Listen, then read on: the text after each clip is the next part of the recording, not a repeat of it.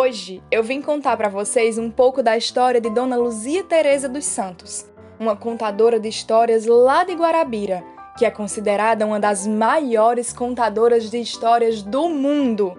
Com, no mínimo, 236 narrativas em sua memória, a narradora contava para quem se dispusesse a ouvir histórias de príncipes, princesas e fadas. Sem mais delongas, vamos conhecer um pouco da história de Dona Luzia Teresa dos Santos e, claro, ouvir uma de suas histórias?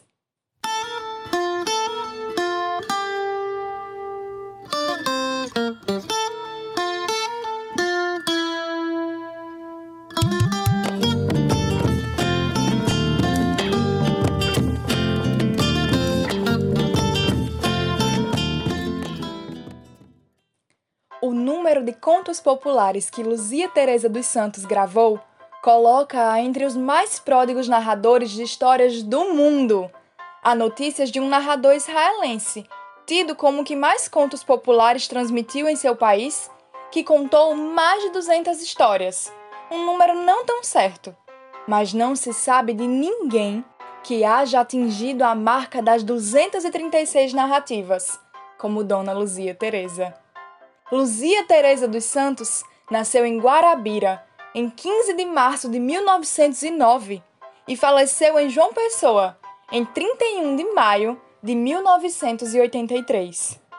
Ao longo de seis anos, entre 77 e 83, gravou contos populares para o projeto Jornada de Contadores de Histórias da Paraíba, desenvolvido pela Universidade Federal da Paraíba através do Núcleo de Pesquisa e Documentação da Cultura Popular, sob a coordenação do pesquisador Altimar Pimentel.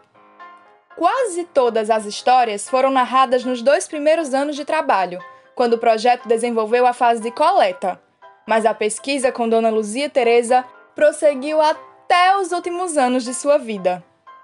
A última história que ela gravou, chamada A Menina dos Cabelos de Ouro, foi no dia 26 de janeiro de 1983, lá no Hospital Padre Zé, e três meses depois, ela faleceu.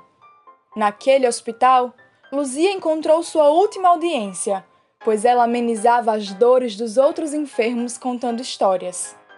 Todos tinham muita estima por ela, os médicos, as enfermeiras e os doentes.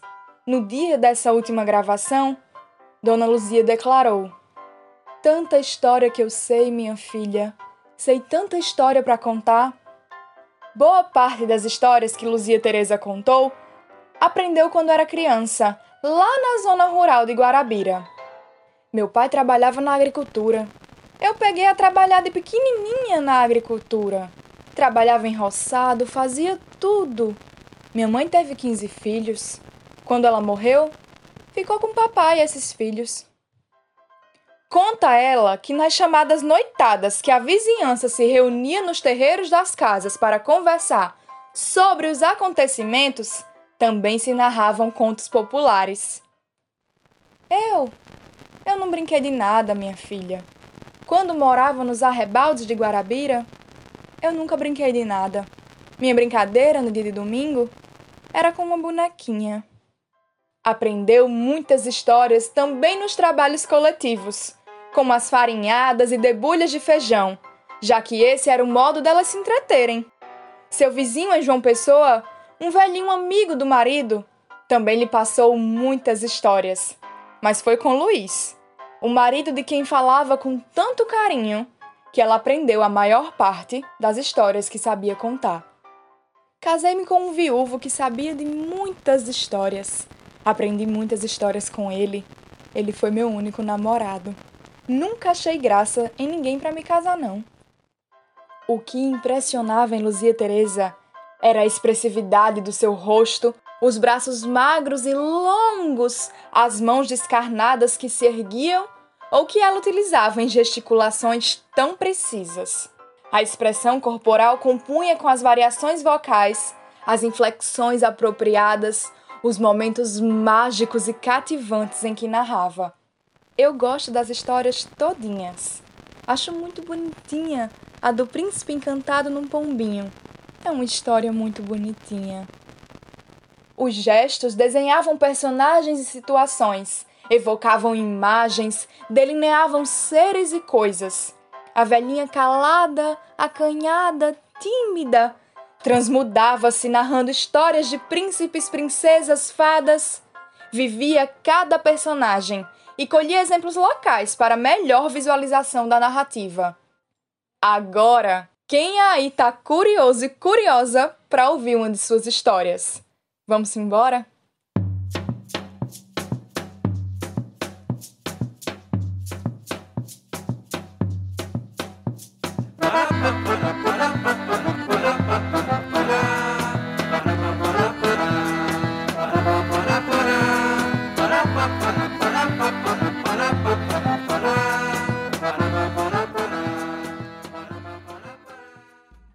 Onça e o macaco. Olhe, no tempo em que os bichos falavam, uma onça vivia pelos matos. Aí ela disse assim: Eu vou fazer uma casa para morar. De dia eu ando pelos matos e de noite tenho minha casa para dormir. Pegou, escolheu um lugar assim e limpou para fazer a casa. A onça. Aí o macaco, que também andava pelos matos, viu aquele lugar limpo e disse: Ah, aqui tá bom para fazer uma casa. Eu vou fazer uma casa aqui para mim. Fazer a casa para ele, o macaco, sendo a casa da onça.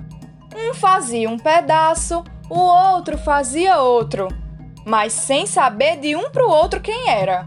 Nem a onça conhecia o macaco e nem o macaco conhecia a onça, sendo a casa da onça. E o macaco trabalhando, trabalhando, fazia um pedaço da casa e ia-se embora. A onça chegava, fazia outro pedaço. Não eram pegados, não. Cada um dizia: Ah, Deus está me ajudando. Estão fazendo uma casa para eu morar. Estão me ajudando. O macaco fazia, a onça não via. E quando a onça fazia, o macaco também não via. Não era pegado um pro outro. Oxente! Agora o macaco é bicho sagaz. O macaco via aquela pisadinha no chão. E é bichinho de quatro pés que anda aqui. Eu ainda descubro que bichinho que é.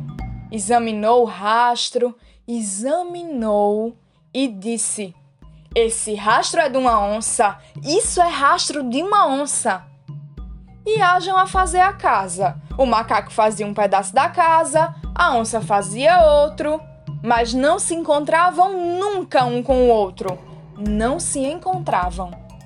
Quando a casa estava feita, o macaco disse assim: Eu vou fazer um giral lá em cima para mim. Fez aquele giral bem lá no alto e foi-se embora para o mato. No outro dia, de noite, o macaco voltou para casa para dormir. Chegou e disse: Ô oh, minha casa! A onça estava lá dentro e respondeu: Oi! Ah, quem já se viu casa falar? Gritou novamente. Ô oh, minha casa! A onça disse: Oi! Quem já viu casa falar? O macaco encontrou-se com a onça. Disse: Ah, camarada macaco, foi você que ajudou a fazer a minha casa? Não, comadre onça. Essa casa é minha. Você foi quem me ajudou a fazer a casa. Pegaram naquela teima. Um dizia: A casa é minha. O outro dizia: A casa é minha. O macaco cismado com a onça e a onça com medo do macaco. Ficaram os dois na casa. A onça dormiu no chão e o macaco subiu lá na riba. No outro dia, a onça foi-se embora para o mato. O macaco disse: A onça diz que a casa é dela, mas a casa é minha. Eu vou botar a casa abaixo. Botou a casa abaixo. Ficou por terra aquela casa. Acabou de botar a casa abaixo, foi-se embora para o mato. Quando a onça chegou, danou-se ah, o camarada macaco botou minha casa abaixo. Eu vou pegar camarada macaco, eu vou comê-lo, eu vou comer ele. Eu vou pegar camarada macaco que ele me enganou. Ele se fez de camarada comigo e fazer essa traição? Botar minha casa abaixo? Eu vou pegar, camarada macaco, vou pegar! E ficou atocaiando o macaco. Ficou a onça atocaiando o macaco, atocaiando. Quando foi um dia, o macaco pressentiu a onça. Disse a onça que vem ali. Pegou um cheixo desse tamanho e subiu num pau. A onça riscou embaixo do pé de pau. Ah, camarada macaco, o que é que você tá fazendo aí? Nada, camarada onça. Eu estou arranjando um queijo para quando for com três dias nós comermos. Ele vai amadurecer. O queijo só está pronto com três dias. O macaco dizendo à onça: Está certo, camarada macaco, está certo. Com três dias, a onça chegou no pé de pau. O macaco estava lá em cima. O macaco tinha medo da onça. Camarada onça já chegou? Já, faz três dias hoje. Desça com o queijo, camarada macaco, para nós comermos. Que a onça queria era comer o macaco. Não, camarada onça, eu vou ficar aqui em cima mesmo. Camarada onça, abra bem a boca que eu sacudo o queijo para você. Está certo, camarada macaco. A onça abriu aquele bocão o danado do macaco meteu o cheixo na boca da onça, quebrou os dentes da onça todinho. Ah, que a onça ficou zangada com ele. Um dia eu tenho que pegar camarada macaco. Camarada macaco me paga isso que ele fez comigo. Passou-se, passou-se, a onça ficou boa. Quando foi um dia, o macaco estava debaixo de uns pés de macaíba. Macaco é doido por coco de Macaíba. Aí, lá vem a onça que vinha catando ele. O macaco viu a onça, pegou a tirar o cipó, tirar cipó. Chegou a onça. Camarada macaco, por que estás tirando cipó? Pra me amarrar, que vem uma tempestade de carregar os bichos todinho. Camarada macaco, me amarre, me amarre. Amarro. O macaco danou-se a tirar cipó, inquiriou a onça no pé de pau. Inquiriou a onça. Camarada onça, se jogue! Ela ficou bem segura no pé de pau, amarrada de cipó. A onça! E o macaco foi-se embora. Aí que a onça se danou com vontade de comer o macaco e sem poder. A onça pegou a gingar, o cipó foi afrouxando, foi se secando. Ela se soltou. Disse: Agora eu vou perseguir camarada macaco em todo canto. Nas encruzilhadas, nos rios, nas bebidas d'água. Eu pego camarada macaco. Camarada macaco me paga. Um dia, o macaco estava assim na beira da estrada. Lá vinham uns matutos com umas ancoretas de mel. O macaco estirou-se na estrada, fez que estava morto. Os matutos chegaram. Ah, o macaquinho tá pra morrer. Vamos levar ele para casa? Pegaram aquele macaco, atreparam lá onde estavam as ancoretas, nos costais do burro. O macaco pegou a roer a corda que amarrava as ancoretas, pegou a roer. Caiu aquela ancoreta num lajeiro, espatifou-se, derramou o mel todo.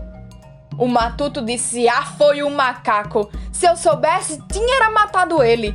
Perdi minha ancoreta de mel foi-se embora. O macaco chegou, bebeu mel, bebeu, bebeu, aí deu sede. O macaco sabia que a onça estava na bebida d'água esperando por ele. O macaco lambuzou-se todo no mel e foi para o mato, esperneou para cá, esperneou para lá. Ficou um foi arazão. O macaco. Só ficaram os olhos de fora. Disse: Agora eu vou beber água. Foi andando, foi andando, chegou na bebida d'água. A onça estava lá, de cócoras, esperando por ele. Ele começou a beber água. A onça disse: Ô oh, foi ará, que tanto comestes para que tanta água bebes? E o macaco bebendo água, bebendo, bebendo. Cadê ele falar? O macaco caladinho, sem falar e bebendo água, bebendo água, bebendo. Foi Ará! O que tanto comeste, que tanta água bebes? E ele calado, bebendo água, bebendo água. Quando o macaco encheu a barriga, disse: Ô oh, camarada onça, desde que eu te amarrei no pé de pau que nunca mais água tinha bebido. Danou-se pra riba e foi-se embora. A onça nunca que pegasse ele, nunca. Aí o macaco disse assim: Quer saber de uma coisa? Eu vou é me mudar daqui. Eu vou me embora daqui. Vou para um canto bem longe. Achou uma macaca fêmea, fez a pareia. Ajuntaram-se a fêmea e o macaco. A macaca ficou bem satisfeita com o macaco. Se casaram eles dois. Ele contou a história à macaca. Eu escapei de muitas vezes morrer na unha da onça por isso eu vou me embora para bem longe. Foram-se embora. Chegaram num lugar muito distante. O macaco fez uma casa para morar com a macaca. Foram viver muito bem, o macaco e a macaca. Nunca que a onça pegasse ele para comer. Nunca houve jeito.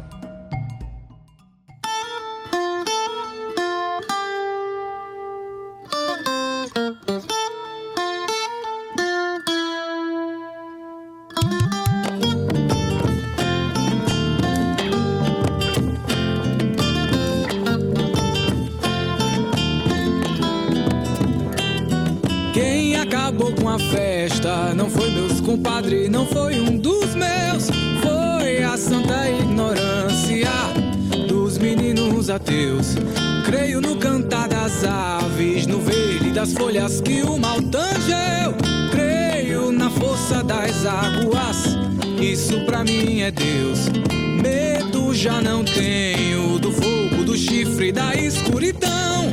Medo só da violência contra os meus irmãos. Meu santo guerreiro é feito de carne, de osso e de voz. Liberdade, zela por todos nós. Pior, pior, o pássaro na minha garganta.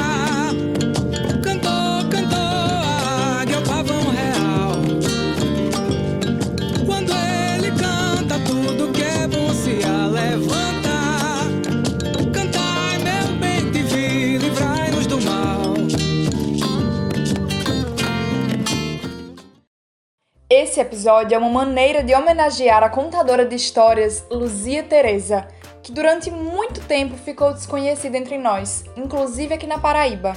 Eu agradeço a Manu Coutinho por me apresentá-la e por todo o trabalho que Manu tem feito para que mais pessoas conheçam a história de Dona Luzia.